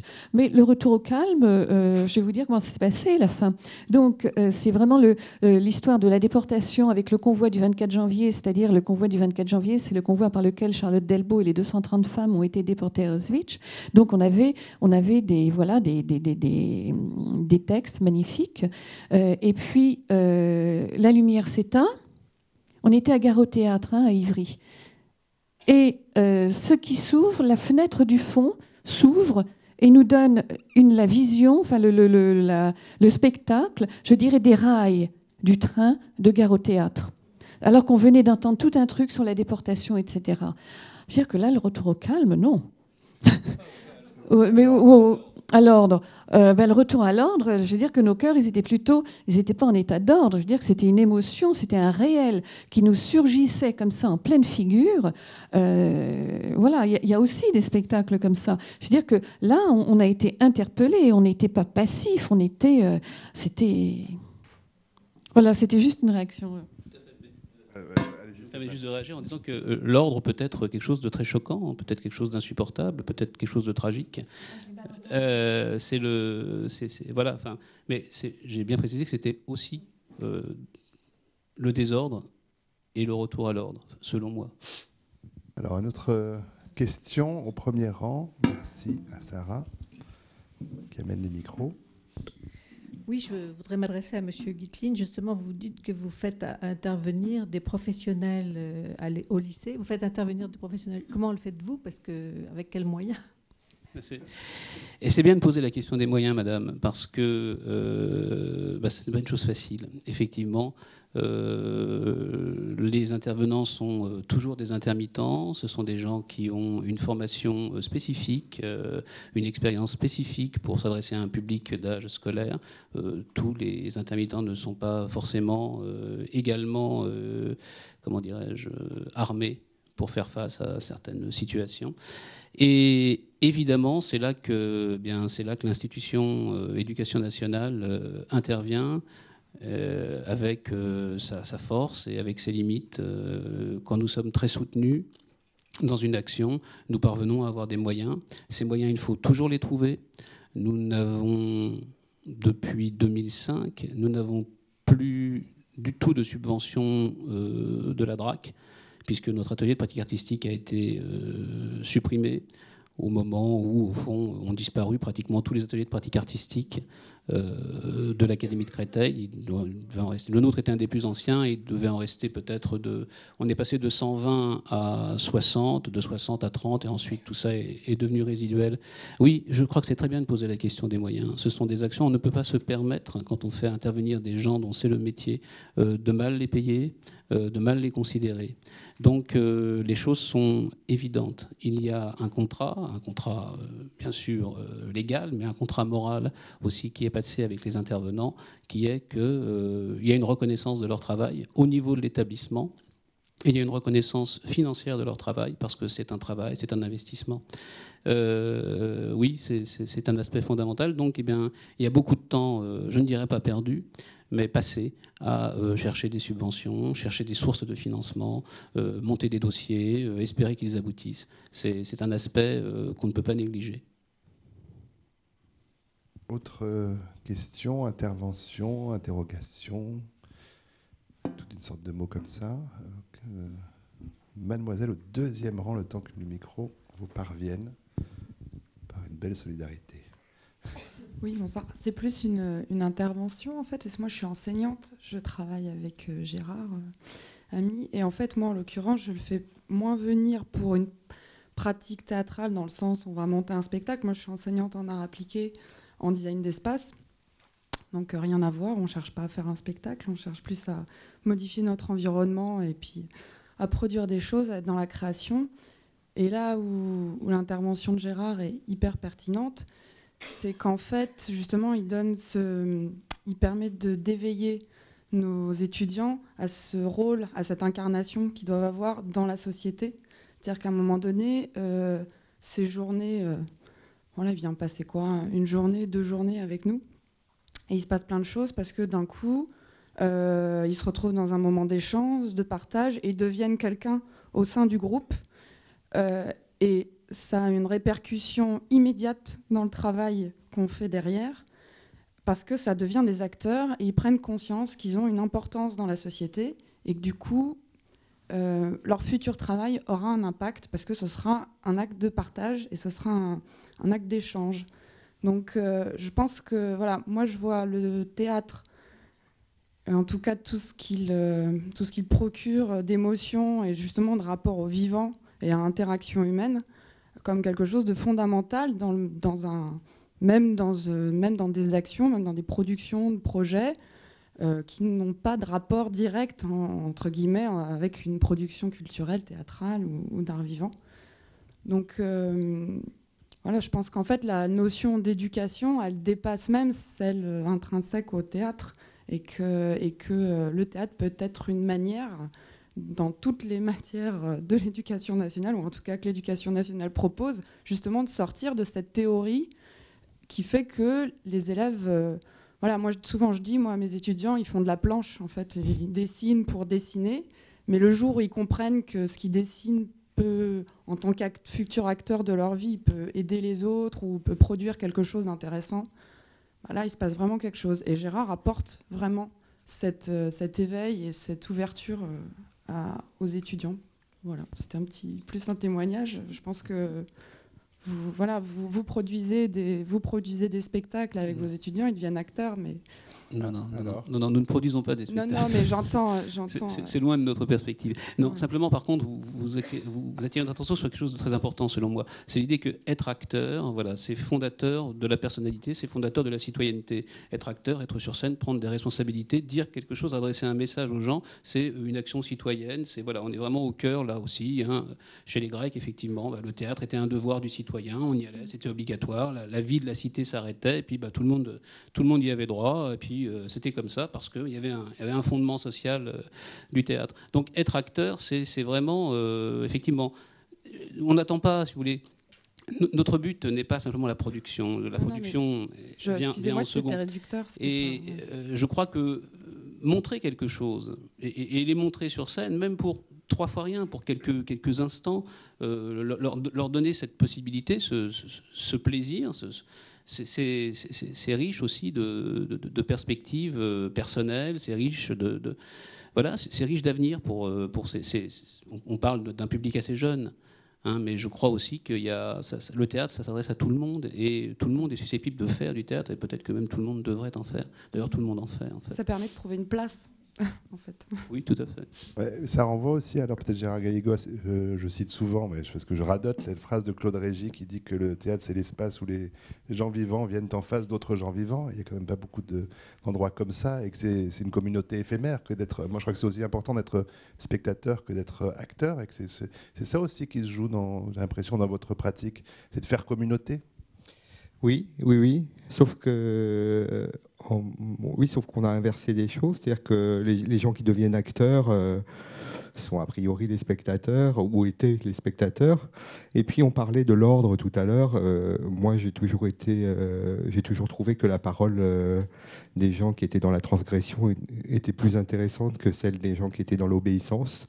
Et euh, voilà, c'est- ça me, ça m'est, en tous les cas, euh, la, parole euh, au théâtre. hein, je parle, euh, on est des acteurs. Et euh, ça me, ça me, c'est quelque chose en, tous les- cas qui motive euh, mon, mon action de travailler avec des gens qui, voilà, qui sont pas d'accord. Qui sont, qui sont souvent pas d'accord. Alors, y a-t-il quelqu'un qui serait pas d'accord avec nous, qui voudrait euh, le dire ce soir, dire que le théâtre n'éduque pas, personne ne sert à rien Euh, Pourquoi vous êtes là pourquoi toutes les mains se lèvent euh, immédiatement. Euh, non, pas d'intervention pour l'instant. C'est vrai, alors, il y avait tellement de façons d'aborder ce- cette discussion ce soir, mais malgré tout, quand même, sur, puisqu'on vient de l'évoquer à l'instant, ceux qui auraient dû être spectateurs se retrouvent euh, acteurs. Il y a euh, vieille question aussi, mais la question de la pratique amateur et de la pratique professionnelle. Euh, dans les travaux que vous menez, vous, alors avec vos élèves Stéphane Guitlin, mais vous aussi, Gérard Galliego, comment est-ce que vous, vous parlez de cette question-là Est-ce que c'est parce qu'on fait un spectacle, euh, est-ce qu'on on est encore dans une pratique amateur Est-ce qu'il y a un devenir professionnel Est-ce qu'il y, y a le danger voilà, de, du miroir aux alouettes, des choses comme ça? Comment est-ce qu'on fait avec ça? Euh, moi, je je m'occupe pas de ça. Je ne dis jamais aux gens euh, qu'ils vont de- devenir comédiens. Je pense qu'ils le sont déjà. Enfin, on est tous comédiens. Mais jamais, c'est un métier où il y a 99% de chômeurs. Jamais j'irai dire à, quelqu'un euh, qu'il peut devenir comédien professionnel. C'est vraiment pas le projet de départ. Donc, à la rigueur, une des premières choses que je dis, c'est le contraire de ça. Et pour vous, Et c'est clairement affiché, clairement dit. pour vous Stéphane Guitlin Euh, pour moi, je, dois le dire, je, le confesse, je caresse toujours le vieux, un, vieux rêve qu'un élève euh, qui aurait eu beaucoup d'expériences heureuses au théâtre euh, décide un jour d'en faire son métier, avec tous les risques que ça comporte quand on n'a pas forcément l'arrière-plan financier, familial, social, qui permettent de supporter les aléas de, la vie d'intermittent. Donc, il est clair pour nous qu'on ne fait pas du tout un travail dans une optique professionnelle ou professionnalisante. Cependant, euh, certains de nos élèves, de nos participants, font preuve de, de, de réel talent. Et j'ai toujours le regret euh, de, me dire au fond que ce talent, euh, qui n'est pas forcément pour eux, il n'y a pas forcément l'envie, mais enfin certains ont, envie mais n'osent pas. Et je, trouve cette, sorte d'autocensure un peu dommageable en fait, parce que bah, il me semble qu'en définitive, euh, s'il le, souhaite, ça devrait être possible, même si c'est risqué. Mais encore une fois, euh, je, parle là peut-être même d'une frustration personnelle. Une belle confession. Est-ce qu'elle a fait venir une une question entre-temps? Euh, Non, pas pour l'instant, toujours pas de question qui se, qui se pose ici. Euh, alors comme Alaviala prend des notes, peut-être qu'il veut m'interpeller à nouveau sur, euh, la création de, la dispute qu'est-ce que vous avez entendu là? Je vous voyais prendre quand même des notes depuis tout à l'heure, Alain pour nous en faire profiter un peu. Je, je, suis un bon élève, je prends des notes, j'apprends des choses, je m'éduque. Et, je m'éduque. Moi, j'ai été frappé tout à l'heure par la, question de Madame sur quel théâtre, c'est une question qui, revient. Et je pense que ça, nous oblige à creuser encore euh, l'idée de éduquer, qu'est-ce que ça veut dire. Hein. On, parle de société de divertissement, ouais.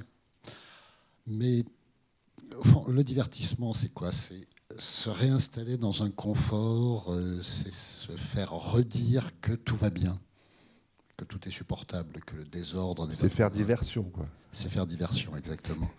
Donc, ça n'est pas neutre le divertissement lui-même n'est pas neutre dans ce cas-là. Et nous sommes tous ici, ça se sent dans les mots que l'on emploie les uns et les autres. Là, depuis que je parlais de nos enquêtes avec les improvisateurs et les mots qu'on leur donne, je suis attention qu'il faut mot, on sent qu'on a tous une idée très positive de l'éducation. Et c'est bien, tant mieux. J'en suis heureux pour ma part. Mais euh, éducation en soi, c'est un mot qui est piégé si on n'y fait pas attention, éduquer, c'est conduire quelque part. Donc euh, le théâtre, ça a aussi été utilisé pour conduire des gens vers des idéologies qui faisaient rouler les trains. Hein, on en a parlé en, commençant. Et c'est ça que j'ai beaucoup entendu, c'est qu'il euh, y a une immense diversité des pratiques euh, concernées que l'on appelle, que l'on recouvre par le mot théâtre, et que du coup, on ne peut pas manquer de répondre oui, le théâtre peut encore éduquer, mais on est obligé à chaque fois de se demander euh, quel théâtre. Et, ce qui m'a frappé le plus, c'est qu'on a vu réapparaître à différents moments les classiques. par vocation, euh, je suis un homme des classiques, par métier, je suis un homme des classiques, et je les aime bien en plus. Dans certains cas, je les aime beaucoup, peut-être trop. Et ils sont réapparus, et c'était intéressant, c'est-à-dire non pas poser d'emblée on va refaire l'avare et la scène de la cassette, ma cassette, ma cassette, mais on va faire tout autre chose et l'avare va revenir. Et ça, je trouvais que c'était intéressant, c'est-à-dire que l'un des meilleurs accès à nos classiques, qui, qui sont des références culturelles et éducatives importantes, c'est par détour.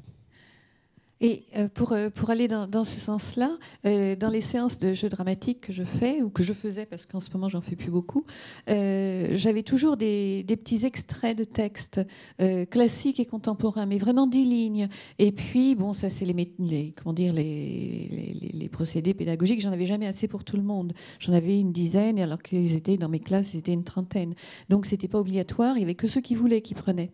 Mais ça veut dire que tout le monde le voulait au bout d'un moment, et hein. tout le monde le voulait, et ça m'a donné la surprise au moins une fois, puis d'autres fois, mais cette fois-là, c'était quand même remarquable, d'arriver euh, à midi dans la cour de récréation et d'entendre, euh, alors je vais très mal le dire et puis je ne sais plus exactement, mais euh, dois-je prendre un bâton pour le mettre dehors?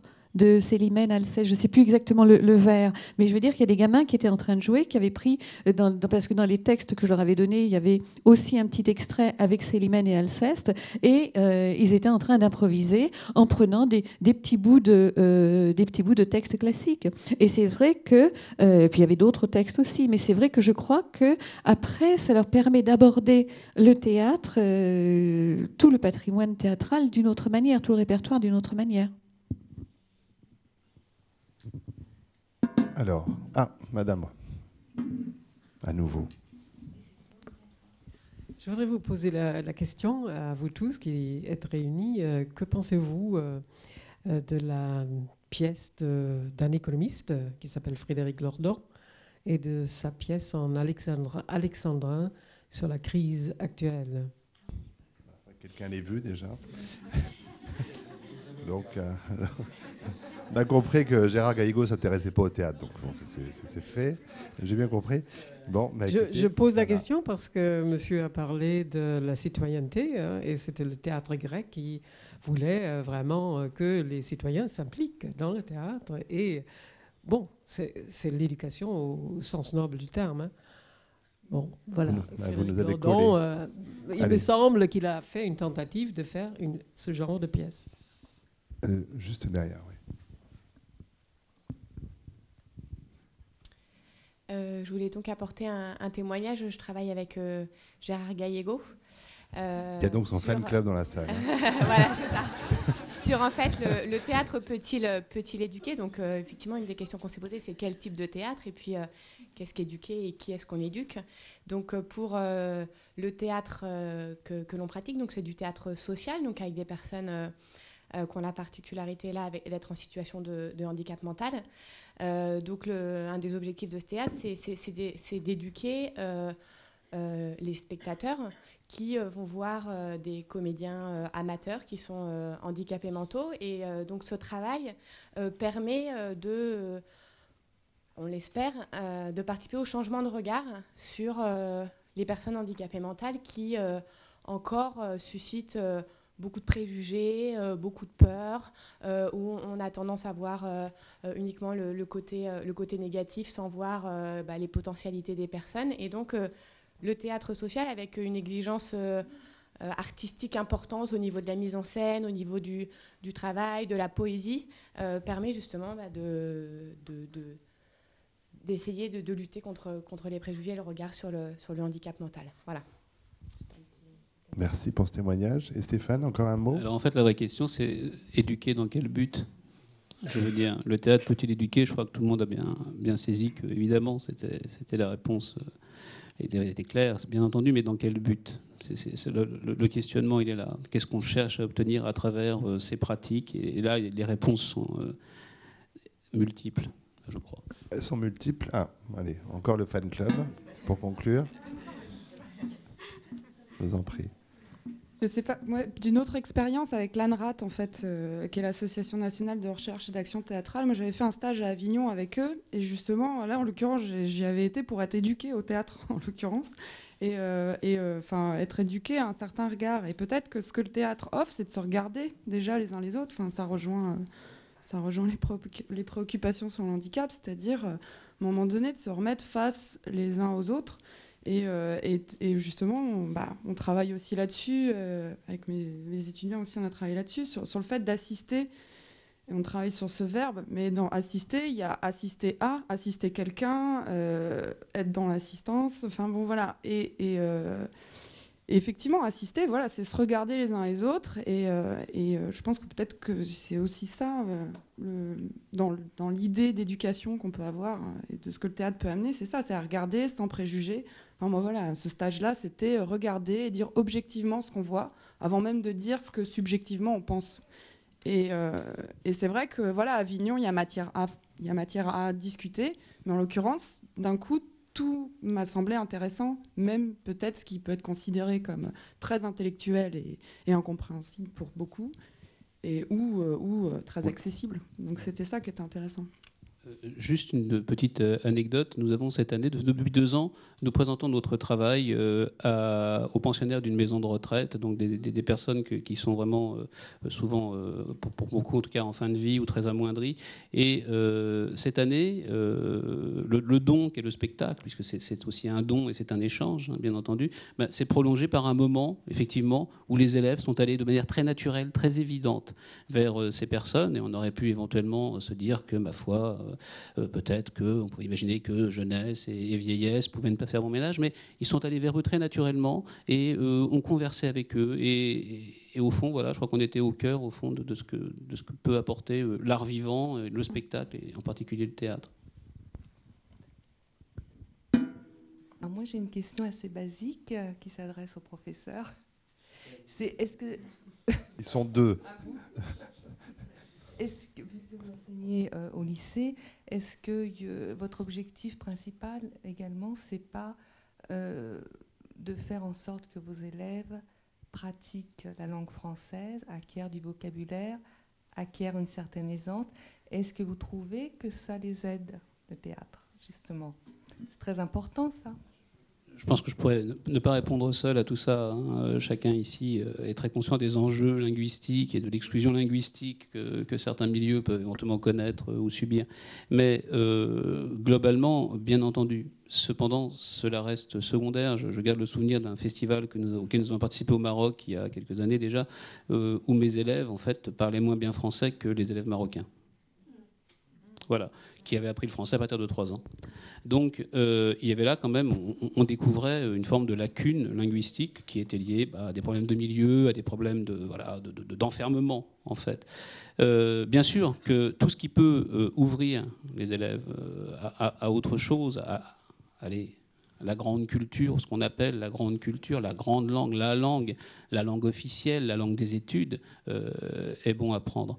Mais le projet principal est encore relativement éloigné de cela. C'est bien sûr une chose à prendre en considération, parce qu'on est toujours, non pas dans de la remédiation scolaire, je n'aime pas ce terme d'ailleurs, mais euh, ou dans une sorte de, volonté de cursus, mais euh, voilà, dans l'idée qu'au fond, une, pratique peut apprivoiser cette langue, qui est une langue, on a parlé tout à l'heure de, langue étrangère, euh, très souvent c'est une langue quasi étrangère, parce que ce n'est pas la langue qui est parlée à la maison simplement.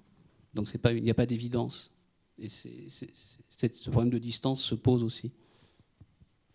A une anecdote marrante euh, sur ce sujet-là. C'est un jour, je, je prenais un pot à Paris, place de la République, et je, croise un, jeune, euh, un jeune homme avec qui j'avais travaillé 5 euh, ou 6 ans avant.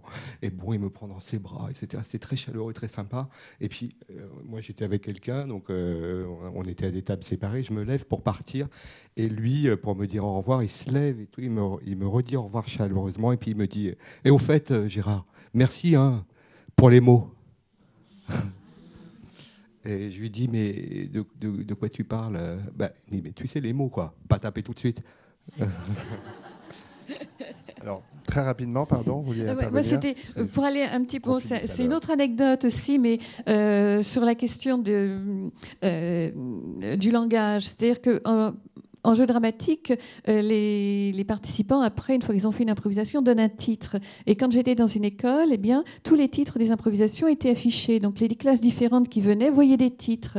Et puis un jour, il y a une classe qui a décidé de jouer les titres d'une autre classe. Alors c'était une idée, pourquoi pas Donc ils ont pris les titres, ils ont, fait ils ont bâti des improvisations avec l'idée de on va le montrer aux autres. Donc on invite les autres, les autres sont venus, et là, et s'est posé la question de mais nos titres, euh, ils n'ont pas joué ce qu'il y avait dans nos titres. Et il y a eu toute une discussion sur qu'est-ce que dit un titre. Et en fait, on était dans l'idée de apprendre à bien dire, parce que les titres que les gens, que les, élèves avaient donnés. Euh, ils correspondaient à ce qu'ils avaient voulu faire, mais les autres, en lisant leur, propre, leur titre, en avaient fait autre chose. Donc il y avait un décalage par rapport, et il y, a vraiment eu toute, euh, je dirais, une démarche qui est un début d'apprentissage sur le bien dire. Voilà, c'est, alors, dernière très courte intervention, parce que nous avons passé l'heure et que nous avons nous aussi un cadre très strict. Euh, oui, vous avez un peu répondu à ma question, euh, euh, madame. Mais je trouve que vous, comment dire, vous avez présenté vos cours, j'ose le mot, un peu de manière. Enfin, j'ai l'impression que vous, avez, vous abordez les enfants de manière un peu magistrale. Et je crois, est-ce que, est-ce que vous ne profitez pas aussi du fait que les gosses jouent? Quand ils jouent au foot, ils jouent à être Ronaldo. Quand euh, ils se moquent du maître, ils jouent à être le maître, quand, etc. Euh, etc. Euh, est-ce que cette approche, c'est-à-dire que les enfants jouent et vous améliorez leur jeu, de leur jeu naturel, vous faites, enfin une pièce de théâtre, c'est un bien grand mot, est-ce que vous avez cette approche? Merci. Pour répondre à une seconde, c'est ça. Alors je vais, être très, très rapide. Je dirais qu'on pourrait dire que ma démarche, c'est d'aller euh, du jeu spontané au jeu théâtral, euh, mais je n'ai pas l'impression d'être magistrale. Je l'ai peut-être été ce soir, mais euh, il y a un cadre que je mets en place, mais ce que disent les enfants, c'est qu'ils ils ont l'impression de faire ce qu'ils veulent. Hein. mais alors, et je dirais, c'est pas on fait ce qu'on veut et n'importe quoi, mais on veut ce qu'on fait.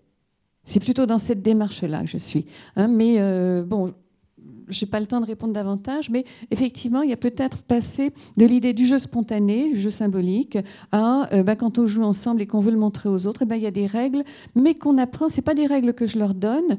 J'ai le temps de donner un exemple très rapide. C'est-à-dire qu'il y a des personnels qui travaillent jusqu'à une certaine heure ici. Ah, c'est pas moi qui veux absolument arrêter, mais, mais des, des, histoires d'intendance. Non, mais Stéphane va dire un dernier mot parce qu'il voulait en dire un dernier. Pardon.